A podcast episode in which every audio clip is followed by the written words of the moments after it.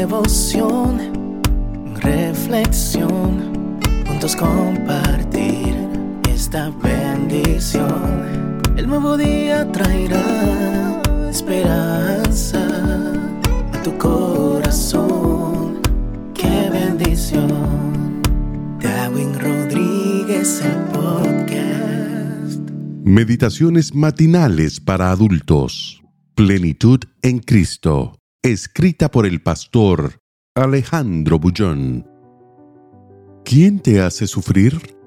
Porque yo sé los pensamientos que tengo acerca de vosotros, dice Jehová, pensamientos de paz y no de mal, para daros el fin que esperáis. Jeremías 29:11. La mañana en que escribo este mensaje, Macal Nova, autor del libro Nadie ve a Dios, No One See God, comenta en el periódico USA Today el hecho de que en los últimos meses muchos cristianos dejaron de creer en la existencia de Dios porque no entienden las razones que Él tiene para provocar tanto sufrimiento. El ser humano a lo largo de los tiempos ha luchado por descifrar el misterio del dolor. ¿De dónde viene el sufrimiento? El otro día conversé con una persona que creía que el dolor era el castigo divino debido a algún acto pecaminoso del ser humano. Entre líneas, ella creía que Dios es un ser con los ojos abiertos, que observa la conducta de las personas con la intención de castigarlas si no se portan bien. Esta es una idea diabólica. Fue el diablo que se presentó un día delante de Dios y lo desafió con relación a Job. Quítale todo lo que tiene. Sin embargo, la Biblia afirma categóricamente que Dios no quita nada. Él jamás envía el dolor. En el texto de hoy, el Señor afirma que sus pensamientos con relación a los seres humanos son pensamientos de amor y no de odio, de paz y no de guerra.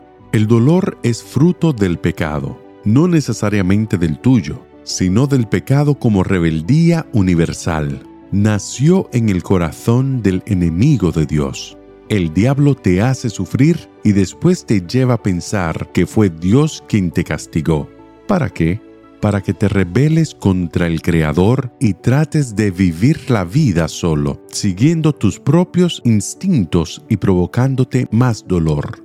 Si fuese verdad que Dios es el causante del sufrimiento humano, lo que según Nova llevó a muchas personas en los últimos tiempos a negar la existencia de Dios, entonces la no existencia divina significaría la ausencia del dolor.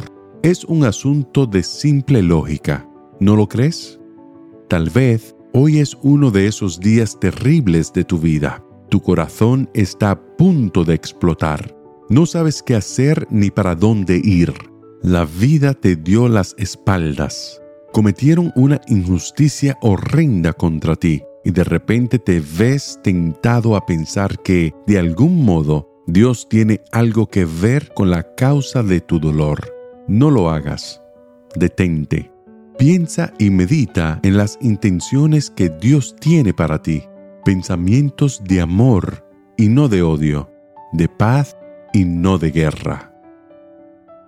Que el Señor te bendiga en este día. Sé fuerte y valiente. No tengas miedo ni te desanimes, porque el Señor tu Dios está contigo donde quiera que vayas.